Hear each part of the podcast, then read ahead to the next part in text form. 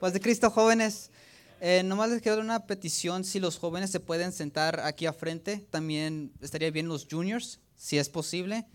Eh, aquí estos son los asientos que fue eh, otorgado por el pastor para los, para los jóvenes, para que podamos estar a frente. Somos los, los jóvenes, somos la, la corona de esta iglesia lo tenemos que demostrar.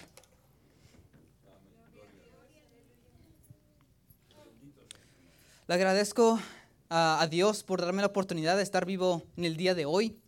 Le doy gracias a Dios por, por, el, por el líder de los jóvenes, por darme la oportunidad de predicar en el día de hoy, que es patrocinado por los, por los jóvenes. El momento de que nuestro hermano Sergio me, me, dijo en un domingo que predicara para este día, casi en el momento Dios me puso en el corazón sobre predicar sobre las dificultades y los propósitos de un joven porque a veces no sabemos realmente qué es lo que tenemos que hacer como un cristiano y no sabemos cómo confrontar nuestras dificultades, porque tal vez nuestras dificultades sean diferentes como la de nuestros padres y no nos pueden realmente instruir completamente. Pero la palabra de Dios nos instruye, no importa en qué etapa estemos.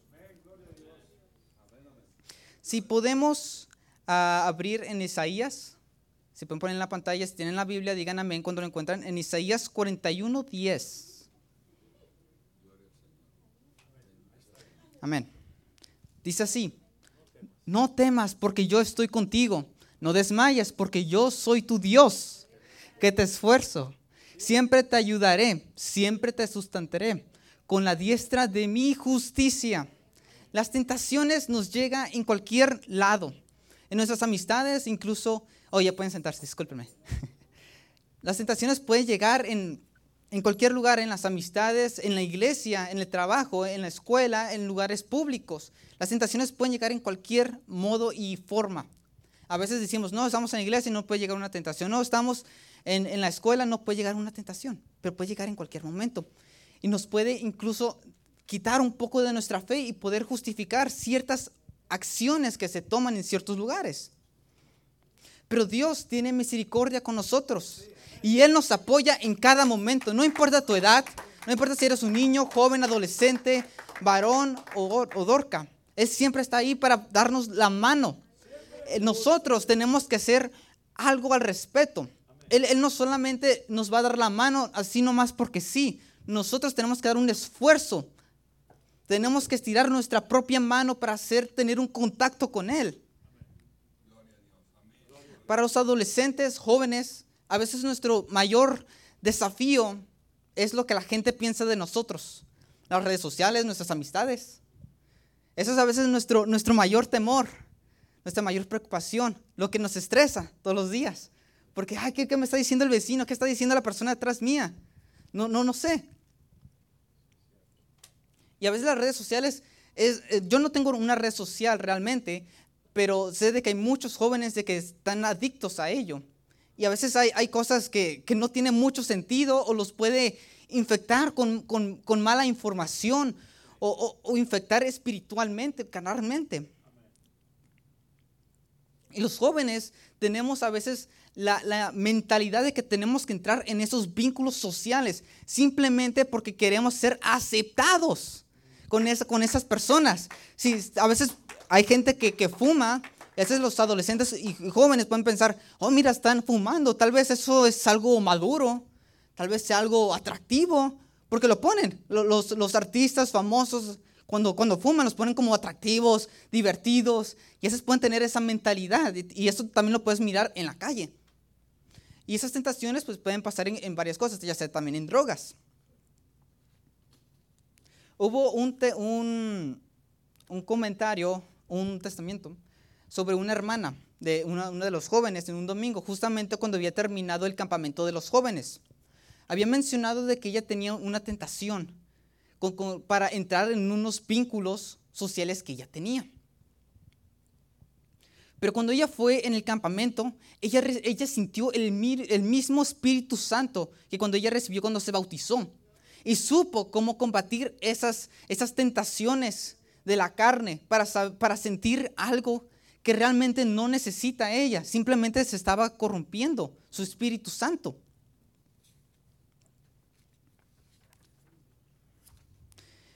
Cada uno tiene sus propios propias batallas de cualquier forma.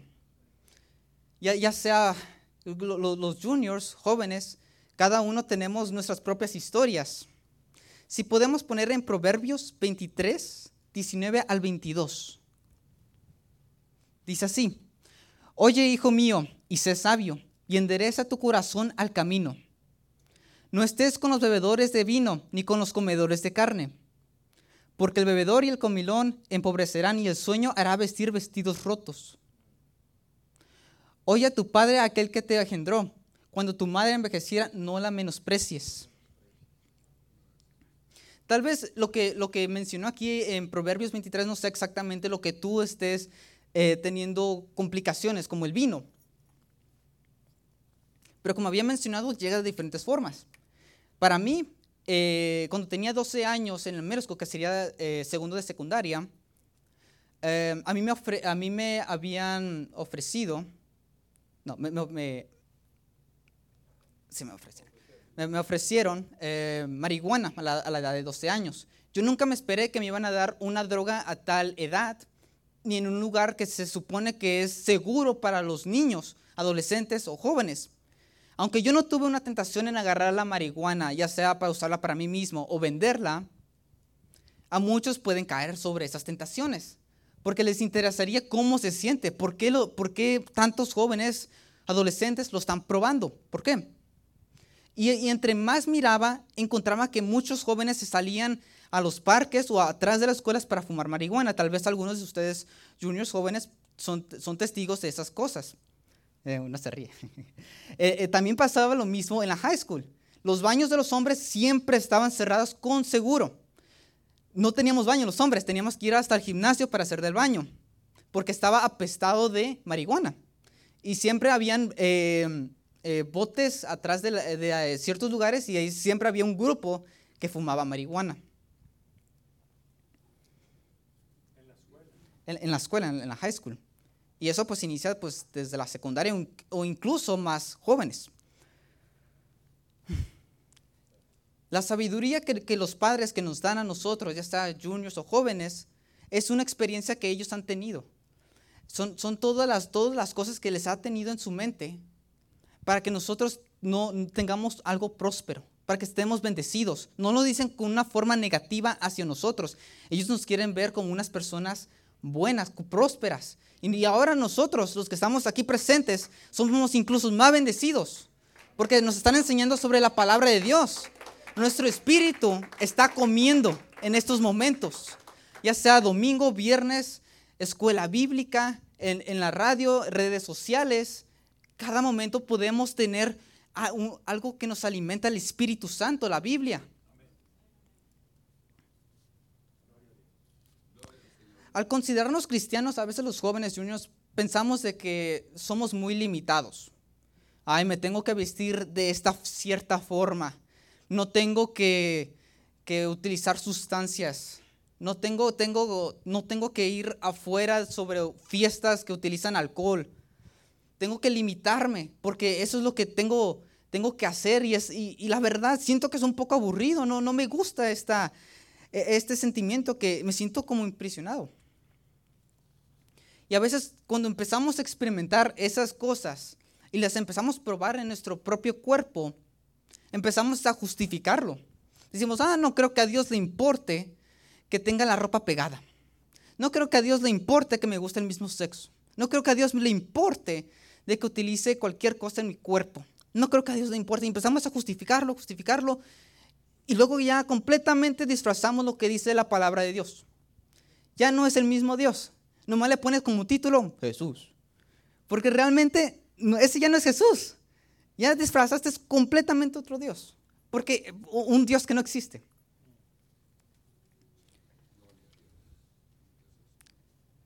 Incluso hay iglesias de que tratan de evadir en comentar sobre estas circunstancias, sobre que te gusta el mismo sexo, o, que otras cosas, está, medio raro. Um, porque tienen miedo de que miembros de la iglesia se vayan porque tienen, tienen miedo de que las personas no, no empiecen a dar ya sea el dinero o entre otras cosas. Pero aquí nosotros somos bendecidos porque nos hablan con la verdad.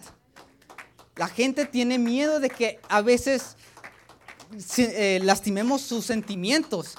Pero Dios, Dios, Dios, la palabra de Dios es dura. Pero tenemos que aceptarla en nuestro corazón para saber aceptar a Jesús, primeramente. Tal como había dicho de que nuestros padres no quieren que nosotros suframos, Dios tampoco quiere que suframos. Dios quiere lo mejor para nosotros. Quiere que nosotros estemos con gozo, el Espíritu Santo al máximo posible. Que nosotros podamos decir un amén, que nos podamos levantar, aplaudir, que hagamos algo al respeto, no solamente lo básico en estar sentados o en ir en un día y nomás calentar un asiento.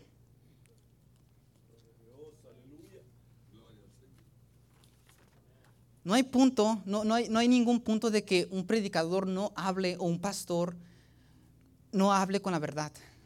No hay punto. ¿Qué, qué propósito hay? Si podemos hablar en Eclesiastés 11.9, que dice así, Alégrate joven en tu juventud y toma placer tu corazón en los días de tu adolescencia y anda en los caminos de tu corazón y en la vista de tus ojos, pero sabe que sobre todas estas cosas te juzgará Dios. Dios te ha bendecido con la vida. Tal vez hayan hermanos de que pasan aquí a dar un agradecimiento y digan, ya sé que lo he dicho muchas veces, pero le voy a dar gracias a Dios por la vida. A veces no lo decimos suficiente. Esa es la cosa.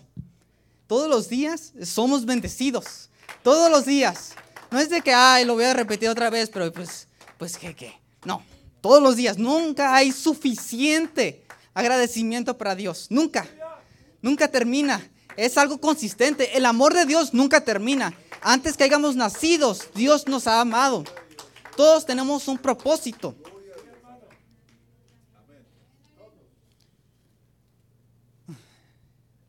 Dios quiere que nosotros sigamos nuestro corazón y encontrar un propósito en nosotros mismos. Ya sea, vamos a decir, vamos a hacer un, ejemplo, vamos a decir, en, en, la carne. Algo que a ti te gusta, algo que a ti te da un placer. A mí me encanta la biología y chemistría. A mí, a mí me encanta. Cada vez que termino un capítulo de mi libro de biología, me fascina cómo Dios nos ha dado este cuerpo que todo trabaja. Todo trabaja. Y, y eso es una gran bendición porque entre más miras, miro el libro, miro qué más bendecido estoy yo y no termina. Tal vez los jóvenes o juniors tengan otra pasión, otra vez no la han encontrado. La cosa es en experimentar, en saber, en buscar, informarse. Y lo mismo se puede hablar en la iglesia. Si tú buscas un propósito, lo tienes que buscar a Dios. No te puedes quedar sentado sin hacer nada. Tienes que hacer algo tú mismo. Como había mencionado anteriormente, si tú quieres recibir la mano de Dios, tienes que hacer algo. No te puedes quedar sentado. Todos nosotros, cada miembro de esta iglesia, somos importantes. Cada uno nos cubrimos cada uno. No es solamente el, el trabajo del pastor o de los líderes. Todos somos parte. No hay nadie de que es menos importante. Si quieres encontrar tu don, tienes que explorar en la iglesia.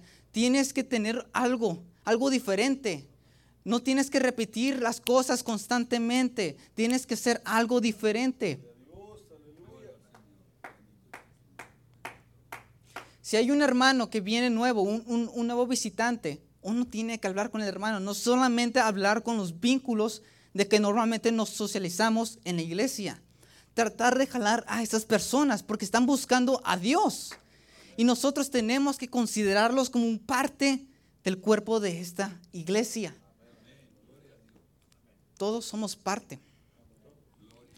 Si podemos abrir en Jeremías 29, 13, que dice así, y me buscaréis y me hallaréis, porque me buscaréis de todo vuestro corazón. ¿Cuántas veces hemos tenido problemas en nuestras vidas de que lo buscamos de corazón? ¿Y cuántas veces lo hemos buscado cuando estamos bien? Tal vez no muchas, ¿no? A veces nomás eh, pensamos en Dios cuando estamos en, malas circunstancias y, y, lo ignoramos cuando estamos en buenos caminos. A veces decimos, ay Dios santo, protégeme, ayúdame, he perdido mi casa. Pero cuando, cuando todo va bien, ah, yo lo hice. Esto, eh, esta casa, este carro que compré, gracias a mí, mi trabajo. Mi trabajo me lo dio, mi salario me lo dio. Luego cuando lo vuelve a perder, ay Dios santo, por favor, ayúdame. A veces tenemos que leer estos versículos en voz alta. A veces nomás lo, leemos rápido, pero no encontramos ningún chiste porque no lo estamos analizando. Yo me acuerdo que en mi libro de biología leí como 60 páginas rápido y ni siquiera supe de qué leí. Hasta que lo empecé a leer en, voz alta, empiezas a entender lo que está pasando y lo mismo va con la Biblia. Si tú lo lees en, en voz alta, lo empiezas a analizar, lo, empiezas a saborear lo que está diciendo, encuentras un diferente significado, encuentras el propósito de que por qué Dios puso esto aquí en la Biblia. Dios tiene un propósito. Tal vez algunos aquí no se acuerden la última vez de corar. Tal vez algunos no se acuerdan la última vez que leyeron la Biblia. Tal vez esa tiene polvo. Tal vez algunos no han ayunado. O no se acuerdan cuando han ayunado. O cuando han dado sus diezmos. Si esos son unos problemas, tienes que hacer algo en ti. Tienes que hacer algo diferente. No puedes seguir con la misma rutina. No te va a llegar a ningún lado. A Dios le gustan a los trabajadores y a los madrugadores, no a los que no, no, quieren hacer nada al respecto, no quieren hacer ningún cambio. ¿Cómo quieres que Dios haga algo en tu vida si tú no estás dispuesto en dejar la comodidad de tu vida para hacer un cambio en tu espíritu? Al decir que tú vas a hacer algo, no tiene ningún significado. Son los hechos es fácil en decir que vas a dar 100 dólares, vamos a decir, el, aire acondicionado para los niños. Pero tal vez no sea muy fácil en darlos. Tal vez es fácil decir que voy a leer la Biblia, pero no la lees. Tal vez es fácil decir que vas a dar tus diezmos, pero no los haces. Yo, por ejemplo, en este mes yo dije que iba a ir al gimnasio dos a tres días a la semana. Nomás he ido una vez en este mes. Muy poco. Y, es esa cosa de que a veces decimos que vamos a hacer algo y nunca lo terminamos. Y a veces ni, el 10% ni el 5% nomás decimos. Y no tiene ningún significado. Son los hechos que hacen un cambio en nosotros. Tenemos que demostrar a Dios de que estamos en serio con Él. No solamente estar jugar, como dice el pastor, jugar a la iglesita y nomás venir aquí los domingos y calentar un asiento es algo, es hacer algo, algo al respeto. Ya, ya para finalizar, voy aquí, quiero hacer una dinámica sobre cómo entra el pecado. Si me puedes ayudar, Susan, sí, muchas gracias.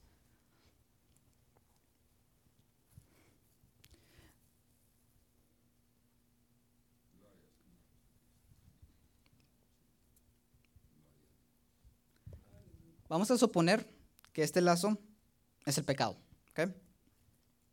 Y Susan, vamos a decir que tiene una tentación, no sé qué sea, pero tiene una tentación, ya sea ciertas de sus amistades, ¿no? Se lo voy a poner en su mano. A veces nosotros podemos mirar este, este hilo y decir, es delgado, es fácil de, de romper. Pero cuando el pecado entra y te empieza a enredar, se, empieza a volver más difícil.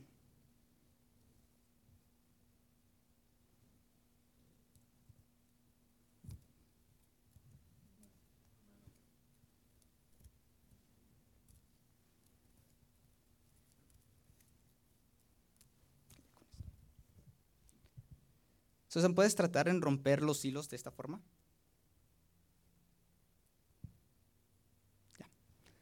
Pues, si, no, si, pudieran ver eh, o no, no, poder ver, no, no los pudo romper. Aunque trató tres veces, a veces aunque se mire delgado el hilo, no es fácil en romper. Y esos son unos pensamientos que a veces los jóvenes pueden tener. He conocido cristianos que, que, son jóvenes que dicen, me gustaría por lo menos probar lo que se siente en estar em, drogado o tomar alcohol. Ya te puedes sentar. Muchas gracias. Les gustaría por lo menos sentirlo una vez en su vida pero no saben cómo medirlo y no saben qué tan fuerte puede ser la adicción. y no lo pueden medir. Y llega al punto que no pueden romper ese hilo, no lo pueden romper. Y se convierte algo tremendamente complicado para ellos en salir. El único que te puede sacar es Jesús.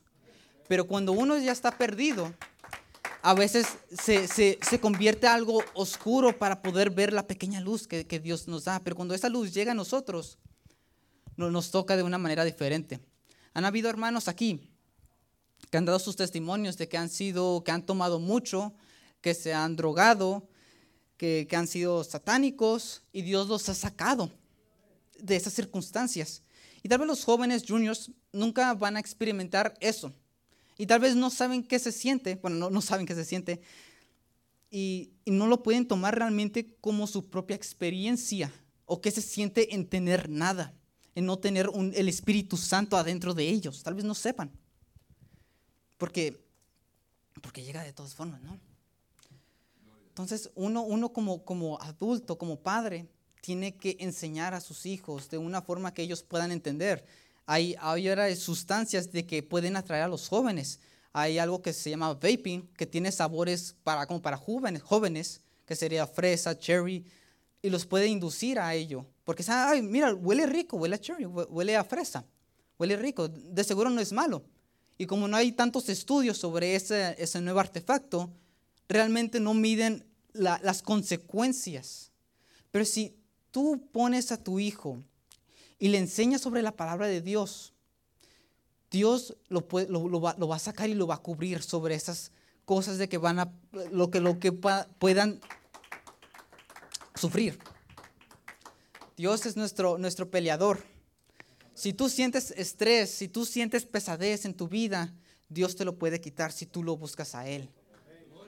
Si, tú te sientes que no eres importante simplemente porque eres un joven y, y, no tienes actividades o nadie te habla, tienes que primero contactar con Dios y tener un llamado con Él y encontrar tu propósito. No te puedes quedar ahí sin hacer nada. Tienes que hacer un cambio en ti. Deja la comunidad, haz algo al respeto. Dejo el micrófono en el Espíritu Santo con nuestro hermano pastor.